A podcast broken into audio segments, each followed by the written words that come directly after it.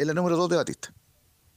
Esto recién empieza, hay que manejar la ansiedad, no, no, no, esto es muy largo y, lo que tenemos que hacer es eh, nosotros que nos toca estar, lógicamente porque uno, uno escucha, habla y, hay mucha ilusión, pero tenemos que tener los pies sobre la tierra, tenemos que trabajar partido a partido y lógicamente eh, la localía hacerla sentir, la localía con nuestra ficción, con todo el país, porque toca jugar acá en Maturín, pero todo el país va a estar pendiente de, del partido de mañana y bueno, que las buenas vibras de donde estén nos hagan sentir cómodos, principalmente a los muchachos que son los que van a estar jugando el partido. Así que eso es con la previa del equipo chileno ante Venezuela. Repetimos brevemente la formación de, de Chile con Brian Cortés en portería. Felipe Loyola, la gran sorpresa como lateral derecho, Gary Medel, Pablo Díaz y eh, Gabriel Sosa en la última línea del medio campo, eh, Rodrigo Echeverría, Charles Aranguis y Víctor Felipe Méndez, en rigor Echeverría va por el centro, y en la delantera eh, Diego Valdés, Alexis Sánchez y Ben Brereton, lógicamente Diego Valdés un poco más enganchado. Mientras que Venezuela formará con Rafael Roma en la puerta, Alexander González, Wilker Ángel, Jordan Osorio y Miguel Navarro en la última línea, Yangel Herrera y Tomás Rincón en, en labores más de contención, Darwin Machís, Jefferson Sotel, del hombre de Santos y el ex U, y Samuel Sosa un poco más adelantados, y Salomón Rondón, único delantero y capitán también de este equipo.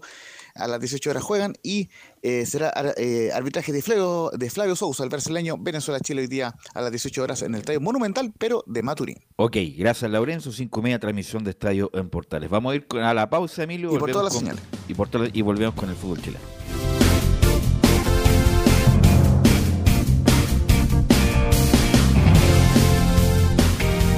Radio Portales le indica la hora. Las 2 de la tarde, 29 minutos. Lleva al siguiente nivel tus eventos, ceremonias, conciertos y potenciando tu audiencia con DS Medios. Servicio de transmisión de TV en circuito cerrado y vía live streaming HD. Tecnología de punta y un equipo profesional nos permiten realizar transmisiones sin cortes y con la más alta calidad. Cotiza ya ingresando a www.dsmedios.cl. Visita www.radiosport.cl, el sitio web de la Deportiva de Chile. Programas noticias, entrevistas y reportajes, podcast, radio online y mucho más. Todo lo que pasa en todos los deportes lo encuentras en www.radiosport.cl. La Deportiva de Chile en Internet.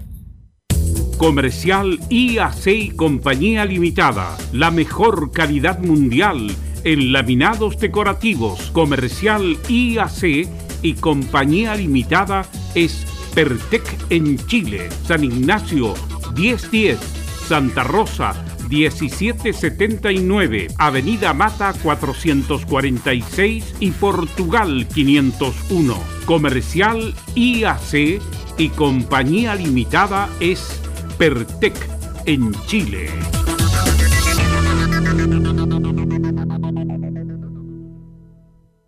Desde todo Chile. Desde todo Chile. Y para todo Chile para todo Chile. Portales Digital está en todas partes. www.radioportales.cl Un acercamiento electrónico a todo lo que pasa en el fútbol.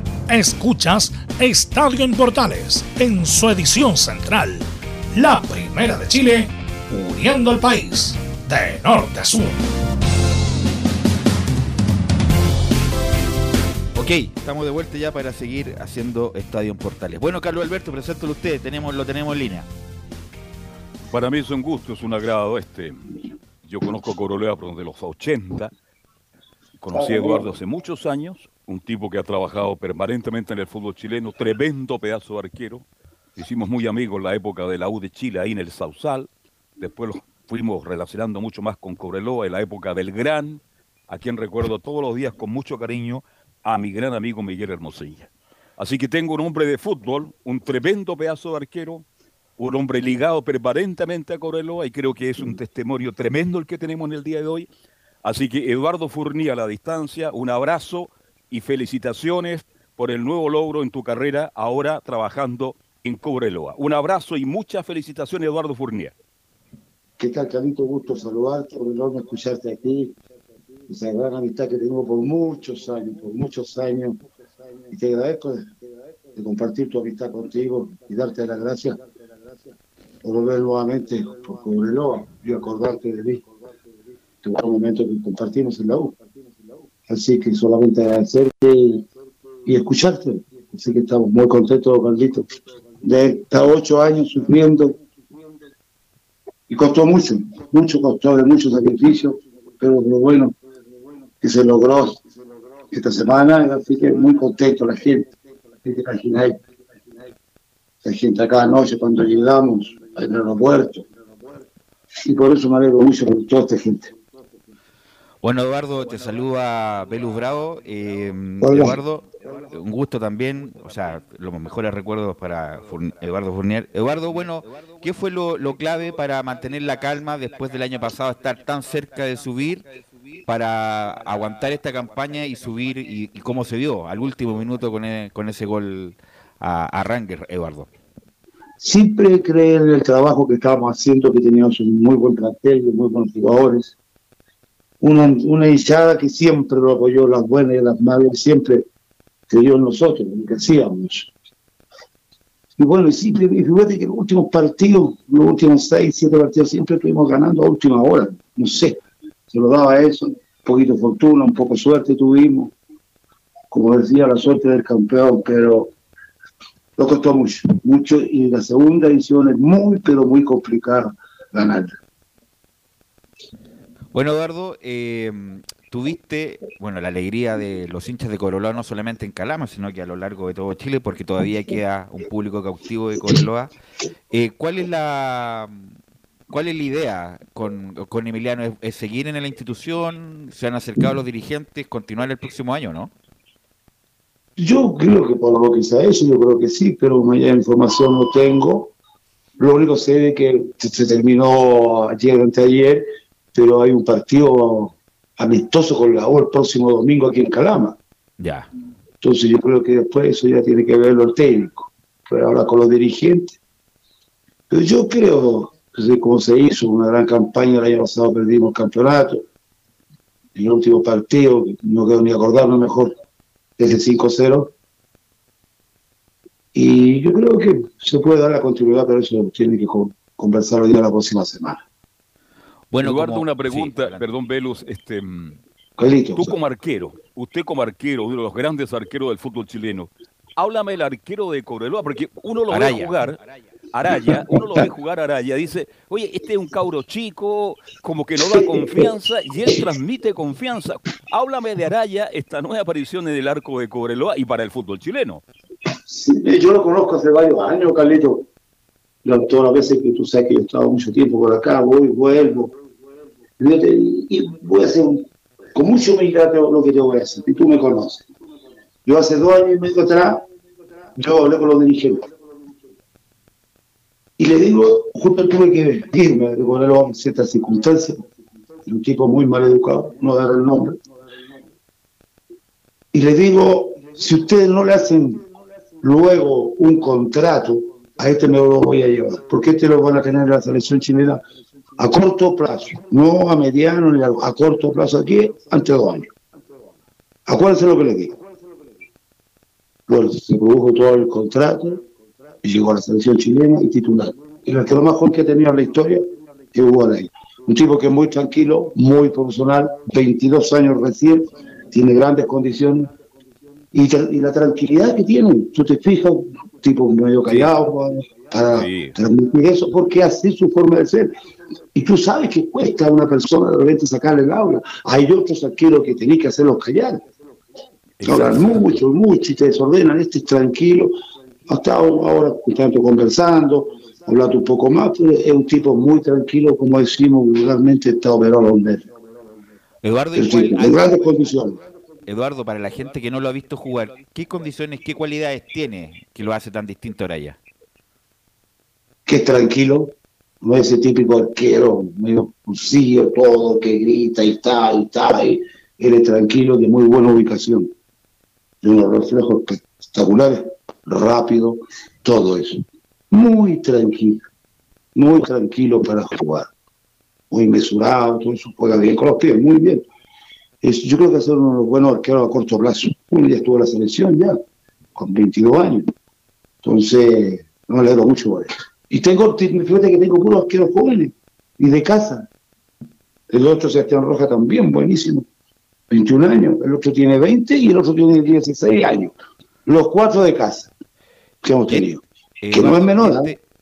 este Araya. ¿de, dónde, ¿de dónde venía Araya? ¿De qué? De, venía de No, él iba hace mucho tiempo, Cobrelón. Ya. Llegó muy niño acá, Ya, muy joven. sé, acá. Acá se, acá se trabajó. Perfecto, perfecto. El otro también, Roja, y el otro de casa. Y otro que traje hace poco, de 16 años, que lo tengo en el primer equipo. También buenísimo. O sea, tenemos arqueros de casa, que no se da en todos lados, ¿ah? El fútbol chileno. Yo sé que Sí, estamos plagados de argentinos, con el respeto que lo merecen, de extranjeros. Eduardo, bueno, me llamó la atención ese día que Cobreloa subió tanto Astorga como los jugadores diciendo que bueno que Cobreloa está en la primera en la primera división, lugar donde nunca debió haberse ido, pero también con la reflexión siguiente de que ojalá Cobreloa vuelva a tener estructura como equipo grande, porque ustedes lo vivieron, problemas de infraestructura, problemas de logística, problemas de producción. Tú que viviste la época de gloria de Cobreloa, ¿es tan así, Eduardo? Sí, sí, realmente tiene que cambiar muchas cosas. Muchas cosas estructura, de trabajo, de muchas cosas, muchas cosas. Y hay que hacer un cambio bastante grande. De, de estructura, de todo, los manejos, de gerencial. Hacer buenos, hacer las cosas como tiene que ser Cobreloa, porque Cobreloa es un equipo grande, ¿no? Porque uno lo diga que ya tantos años acá, haber jugado, que tuvo las cosas buenas, pero las cosas no se han dado bien por años no se viene, no se viene haciendo una buena, un buen trabajo y esperemos que este año ya cambie todo esto y tratar de llegar un, acercarse a lo que eran lo que es Cobreloa. Carlos Alberto. Eh, Eduardo, este, las divisiones menores de Cobreloa, tuvo un hombre que ha trabajado siempre en divisiones menores que está, un hombre que tiene experiencia, capacidad. ¿Qué pasó con las divisiones menores de Cobreloa en Santiago? Porque de aquí tan- también partieron muchos. No olvidemos que la generación dorada le entregó cuatro jugadores al fútbol chileno. Arangui, Vargas, Bocellur y me falta un cuarto. Pero No, lo no Alexis. Cobreloa. No, pero salieron de ahí en, una gran, en un gran momento. Sí, yo estaba mía- yo cuando salieron, estaba yo acá. Ya, perfecto. ¿Y qué pasa con todos. menores en Santiago? ¿Se terminaron, Eduardo Fourní? ¿Solamente trabajan en Calama? No, no, acá está solamente la proyección de 20 y la 17 y las otras todas ramas están en Santiago. En. Santiago están todas, la 15, la 16, 14, 13, 12. Están trabajando en Santiago, Carlitos. Eso. Eduardo, bueno, tú sabes bien que hay jugadores de primera B y primera división. Con el Sí. plantel que tiene Cobreloa, habrá que hacer un, un cambio importante de plantel para el próximo año, ¿no? Bueno, eso tiene que ver los técnicos y los dirigentes. Eso es medio. No me gusta nada opinar en el tema. De, de arquero, sí, todo lo que tú quieras, con el respeto que merece. Pero eso tiene que ver los técnicos y los dirigentes.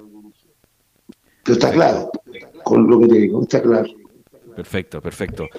Eh, bueno, eh, Eduardo, yo te veía en la U en el año 89 entrenar y era un espectáculo Eduardo Sí, no entrenar. La verdad, uno iba a. Yo creo que Eduardo ¿Cómo se aporreaba ahí, ah? No, ¿Cómo se Eduardo-? Eduardo Funel Y, sí, tener- y siempre va de arquero. Siempre va de arquero. Así es, Ahora hay. fíjate. En Eduardo, los tiempos qué nosotros no había rol de arquero. Qué buen punto me mencionaste, Eduardo, porque obviamente Sí, hablamos mucho, hablamos mucho de Claudio Bravo y yo, y Roberto Rojas. Roberto Rojas tampoco tuvo preparador de arquero. Y yo traje cinco años con él, Carlito Bravo, ¿sabes? Perfecto. Sí. Eduardo, si ustedes hubieran tenido preparador de arquero, obviamente hu- hubieran tenido fundamentos distintos, me imagino, Eduardo, ¿no? No, todavía estoy jugando.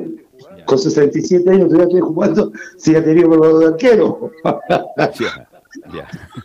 No, este, este sí comprado de arquero. Para mí es muy importante. Fíjate que yo no sé si estaré equivocado lo que les voy a contar. Yo llegué con Nelson Acosta como el 2001, algo ahí, no me acuerdo. Y me trajo él acá Nelson. Y parece que era uno de los primeros con título acá, trabajando en Cobreloa. Acá en Chile. Que él mismo lo dice, Nelson Acosta. Cuando llegamos acá con Ítalo, Nelson y yo a Cobreloa. ¿Aló? Sí, perfecto. Sí, te estamos perfecto. escuchando con atención. Sí, y, Me acuerdo que lo dijo, me acuerdo. Yo era el primero acá con un título. Porque yo los otros días, me acuerdo por ahí en ese año fue, hice un, un curso que para mí ha sido el mejor. ¿Te acuerdas de Ricardo Contreras, el profe? El arquero de Everton de Viña del Mar. Sí, primero. Eterno arquero del Everton. For, del sí, claro. él hace un curso espectacular, el curso que hizo, pero extraordinario. Un tipo que sabía mucho, mucho. Y veíamos algo de 33, 36 alumnos, decir, y todos, todos, todos eran arqueros. Todos, todos eran arqueros. Había uno, no sé, tú, tú te acordaste, y lo llamó la atención, un jugador, bueno, el, el negro Retamar que jugaba en O'Higgins, ¿te acuerdas en el medio? Sí, perfecto, correcto. Él estaba ahí, lo llamó la atención, pero bueno, quedó ahí. Y nosotros éramos todo arquero, todo. Y por eso lo quedamos como cinco, quedamos como 30, que tuvimos como cuatro, cinco, seis meses estudiando, que yo me acuerdo, me venía de Talca a las 2 de la mañana para llegar a las 5 o 5 o 6 de la mañana a pintura. Oye, y ese fue espectacular ese curso. Entonces, y de ahí, y bueno, de ahí ya he empezado un poco antes, sin título, trabajando, y bueno, me fui para otro lado. Pero como te digo, es muy importante para mí, si yo hubiera sido técnico, lo primero que hago, yo traigo un probador de arquero. Bueno, ahora todos los planteles tienen preparador de arquero, imagínate lo, lo, lo, lo importante que fue. Eh, que, no, que no lo... Pero sabe, sabe lo que me, no me preocupa, que hay muchos arqueros de, de mi época en este momento que no están trabajando. El otro día veía un hace un par de meses del Pato Torneo, con las condiciones que él tiene, mejor que medio que no esté, pero de la época de nosotros, que ya tenemos 65, 66 años, no estén trabajando. De eso me molesta. Yo voy a ser muy honesto, a lo mejor voy a caer mal lo que voy a decir. Ese puesto es para los que jugaron al arco. Así es. Lo dije, no, yo sé que no, no he caído bien, pero siempre voy a mantener. El probador arquero para mí tiene que haber jugado fútbol profesional, haber jugado, que haya jugado, que haya una que para mí puede ser egoísta. Que me pido mil disculpas, lo que lo dije por televisión hace un tiempo atrás. No sé si caí bien nada más, pero voy a insistir con eso. El probador arquero tiene que haber jugado, tener la vivencia para transmitírsela al arquero. Totalmente, totalmente de acuerdo, totalmente de acuerdo. Y discúlpenme, Sí, absolutamente. porque más seguramente voy a decir un par de palabrazos por ahí, pero que no, no creo estar tan equivocado. Porque si uno dice, elige un hijo, hay dos personas, el Pedro y el Juan, el Juan jugó al arco, Pedro no jugó, indudablemente que lo vaya a llevar el Pedro, por decir, a lo mejor lo estuviré, pero me- con todo respeto, yo creo que se- se- eso es para los que haya jugado. Totalmente de acuerdo. La, la, la experiencia intransferible, Eduardo. No, eso no se transa. Así es. Con Bueno, cuaderno, Eduardo, ni con internet, ni con la universidad, el puesto de arquero. No se compra eso. aprovechando tu expertise, tu experiencia y además para las nuevas generaciones, el Eduardo Fournier, antes del tático el Jugasic, el que tenía el récord era Eduardo Fournier, el del récord de Sí, habilidad que le va a preguntar también. Y también esa experiencia notable también en los Juegos Olímpicos del año 84. Mm. Pero Eduardo, Y los eh, panamericanos Panamericano, Panamericano. también, Te quiero que pregun- sacó medalla de plata. Te quiero preguntar, Eduardo, por los actuales arqueros de la selección chilena. Está Cortés, está Arias y llamaron a De Paul ahora de nuevo. Está, cu- está bien, bueno, Campos, que en algún momento fue llamado, pero por- perdió la titularidad y perdió el, el lugar. ¿Cómo ves la, el futuro del arco de la selección chilena? Cortés es un buen arquero, pero ¿sabes lo que me extraña mucho lo de Claudio Bravo? No sé, llamado. Mucho, mucho, no sé, y por el momento que estaba pasando. Buenísimo. A veces fútbol es de momento, más de un arquero. Aunque no haya sido titular, bueno, me voy, me voy a irme para otro lado, me voy a mi otro lado. Aunque no haya sido titular, pero usted porque lo necesitáis en el camarín. Así es. lo necesitas, por respeto por todo lo que ha hecho en el fútbol chileno. Entonces creo que no, para mí no fue, debieron haberlo llamado. Y con lo, como está pasando en un muy buen momento, debe estar en la selección para mí. Pero Cortés es un gran arquero. Paul también. Aya lo he visto poco en Argentina, pero creo que viene el arquero de abajo. Viene el arquero Ahumada, este chico Campo, el de acá también, Uguaraya. Pero hay que trabajar mucho todavía. Mucho, mucho. Porque hay una camada que es bueno, pero son muy niños todavía. Son muy niños y hay que trabajarlo. ¿Y cómo, lo, cómo nos llegamos luego? Poniéndolo, haciéndolo jugar. No sacamos nada con tener un arquero con, con 27 años, con experiencia, que se ha jugado 10 partidos. Entonces, entre más joven, más luego juegue, es mucho mejor. Y darle la confianza. Así es. Bueno, Carlos Alberto, usted cierra. Bueno, ha sido grato, Eduardo, escucharte después de tanto tiempo, pero te vemos en imágenes, te vi muy emocionado por el título de Corolúa, te entiendo perfectamente. Hay que vivir el fútbol como tú lo vives. Así que deseo lo mejor para ti, Eduardo, que sigas trabajando en Cobreloa. A lo mejor vuelves a Wander, no sé, porque por ahí se llega Eduardo Furni, pero va a seguir trabajando sí, tengo mucho tiempo. Un saludo, disculpa Carlito que te interrumpo, un saludo grande a la gente de Wander que me trataron pero muy bien y muy querido en Santiago Wander y le deseo lo mejor en el día y con el respeto que me merecen los otros equipos que suban a primera. Wander tampoco no puede estar en segunda. Es un grande de Santiago. Un abrazo, Eduardo, que esté muy bien y gracias por el contacto. Velus. Un, abrazo grande, un beso grande, un apretón de mano. Sabes que tenemos una relación de mucho cariño, así que un beso y un abrazo, Carlito. Cuídate mucho, compadre. Un abrazo grande, Eduardo. Cuídate. Igual, chao. Gracias. Ahí estaba Eduardo Fournier, una gloria del fútbol chileno. Bueno, le estaba comentando Eduardo, yo lo vi entrenar en el Sausal. Tenía, tenía qué sé yo, 12, 14 años, no, no, 12, 13 cuando llegué a la U y Eduardo Fournier fue el, arquero del ascenso de la U. Era un espectáculo verlo entrenar, era un show, un showman, la verdad. Y fue muy importante por la experiencia que tenía y la U subió y y Eduardo Fournier con mucha experiencia, con mucho ordenar. No, la verdad, esa imagen de, entrenamiento de Eduardo Fournier jamás se me va a olvidar. Bueno, ¿te acuerdas cuando se quedaba después del entrenamiento? Se veían todo y él seguía en el él seguía entrenando ahí, aporreándose, aporreándose. En el barro, en el, en el polvo y seguía trabajando. No, y Eduardo Fournier ya está en la última etapa de su carrera. Eh, claro. Y, llegó a la U a la U en, segunda. Entonces fue muy, fue muy importante porque le dio tranquilidad al arco de la U y bueno, a los hinchas de la U de esa época eh, es imborrable la, experiencia del, del, loco Fournier, como se le decía muy cariñosamente, que sigue trabajando. Y qué buen punto dice Eduardo, ¿eh?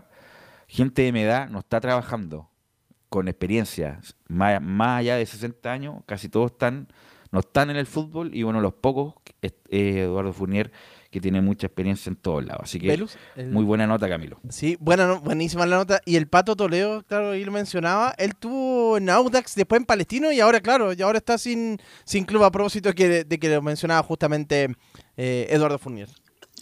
Muchachos. sí. El Pato Toledo está trabajando en este momento con Roberto Cerecea ahí en, en ah, la cancha y que está en Maipú.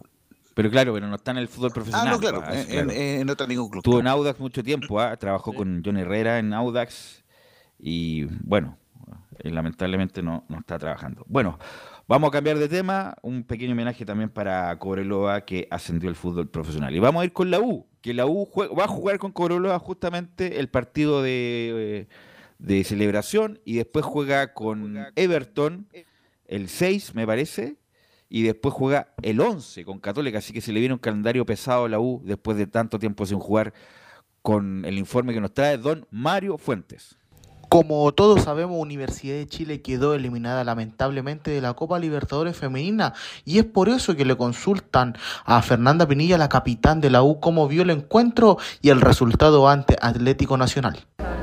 Eh, bueno, lamentablemente nos encontramos con dos goles muy temprano y creo que también somos muy autocríticas, sabemos que no entramos bien al partido, los primeros minutos nos vimos un poco eh, descoordinadas en las marcas, eh, sabiendo que Atlético Nacional tiene un gran manejo del juego por el medio, se notó mucho esa superioridad en los primeros minutos y creo que de ahí que no hayan hecho dos goles temprano con un equipo con tanta jerarquía como Atlético Nacional, fue difícil después buscar el empate, pero después de, que nos salió el, gol, creo que lo trabajamos y buscamos eh, durante todo lo que quedaba del, partido y me voy con esa sensación de, del esfuerzo y la entrega de mi equipo.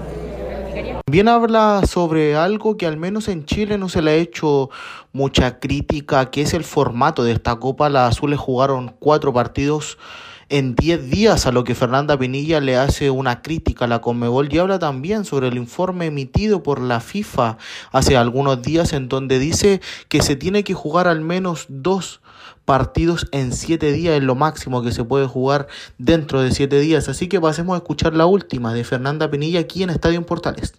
Eh, sí, afortunadamente se trabajó pensando en este formato durante el año, eh, sabiendo que se genera mucho desgaste en este tipo de competiciones, pero pero es lamentable, si bien todas tenemos las mismas condiciones al momento de competir, descansos cada dos días, eh, espero que Conmebol de una vez por todas eh, empiece a cambiar este formato que la verdad eh, no dignifica para nada lo que es la vida como futbolista y, como persona. O sea, creo que también la FIFA emitió un informe que sugiere que las competiciones se hagan dos partidos cada siete días solamente, estar jugando tres partidos cada siete días, cuatro partidos en diez días, la verdad es que es de locos. Pero nada, uno trata de, entregarlo todo y, creo que no se alcanza a ver, yo creo, de toda la competitividad de los equipos ya al cuarto o quinto partido porque genera un desgaste bien grande, así que ojalá se mejore el formato. En otras informaciones, la UIA tiene abrochado el encuentro ante Cobreloa y será el día sábado 21 en Calama a las 15 horas. Esto estaba pensado desde antes como un partido de preparación para Cobreloa, pero ahora será un encuentro en vistas que el cuadro loíno ascendió a primera división. Así que sábado 21 a las 15 horas, obviamente con presencia de hinchas a.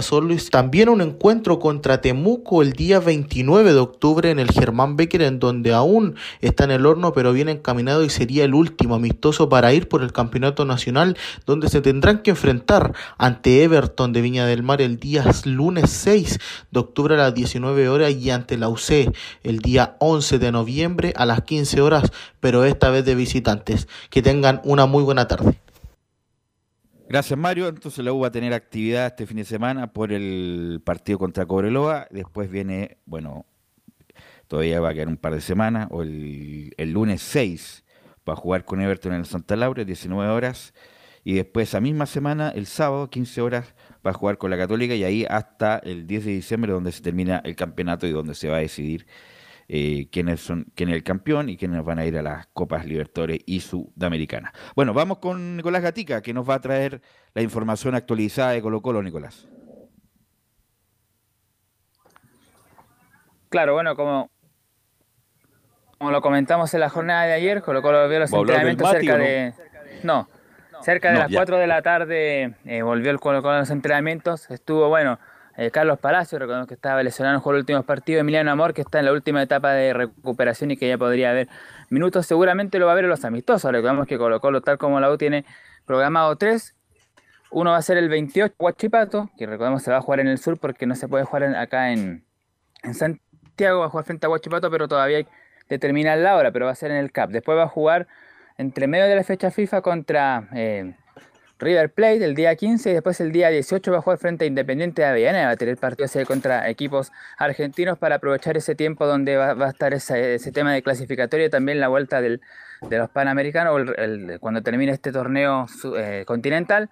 Y va a jugar ya, igual que los dos partidos programados ya para esa semana de noviembre, el día lunes, el martes 7, va a jugar frente a Magallanes, allá en, Rancagua. Y ese mismo día, esa misma semana, el domingo 12, recibe a las 5 y media Unión La Calera. En el Monumental eso van a ser entonces los, los partidos eh, oficiales de Colo Colo. Ya dijimos lo amistoso frente a Huachipato, Independiente y el conjunto de River Plate. Como decíamos, volvió justamente ya Emiliano Amor y, también Carlos Palacio a con el resto del plantel. Obviamente, bueno, están los, los jugadores que viajaron con la selección chilena, que ellos todavía no tienen vacaciones. Vamos a ver cuando vuelva a Chile, que hará seguramente ya mismo en la noche, quizás se le dé algunos días de descanso a, Tuto de Polpesa que no jugó, a Brian Cortés y otro César Fuente que también viajaron junto al conjunto del cacique. Entonces eso están tratando de, recuperar lo más que se pueda a los jugadores que estaban lesionados y que ya tengan opciones de jugar en la última parte del año. Y como última cosa, bueno, es decir que el equipo colombiano tiene varios jugadores que están a préstamo y que terminan sus préstamos a fin de año y que deben volver al Monumental y obviamente será decisión de Quinteros o el que esté para la próxima temporada. Pero ¿qué son los que deberían volver por el tema de que terminen sus préstamos ahora a fin de año? Bueno, deberá ser la lista, la, compone Omar Carabalí de la Calera, Juan Carlos Gaete, Julio Fierro, que es otro arquero, David Tati, que es un lateral, Brian Soto, que es volante, Felipe Yañez, que es un lateral derecho, Danilo Díaz, que también es volante, Nicolás Garrido, zaguero de 21, Ignacio Jara, que estuvo ahí ayudando a Cobreloa para también lograr el ascenso a primera división, Pedro Navarro, Darko Flamengo, que está jugando en Curicó, podría bajar lamentablemente con el cuadro de la séptima región a la primera vez. Hay unos jugadores que, que, todavía están en veremos como Francisco García, que está en Iberia de Los Ángeles, y Tan Espinosa, que está en La Serena, que podría eh, incluso en la liguilla eh, poder ascender, ¿por qué no con el cuadro papayero? Matías Colosi, que bajó lamentablemente con Deportes Puerto Montt, esos son otros de los que están también eh, afuera, que, tendrían que volver de préstamo a fin de año. Así que en eso está, el equipo de Colo Colo volviendo recién a las prácticas, tratando de recuperar la mayor cantidad de jugadores y tendrá recién su primer desafío amistoso el día 20 frente a Huachipato.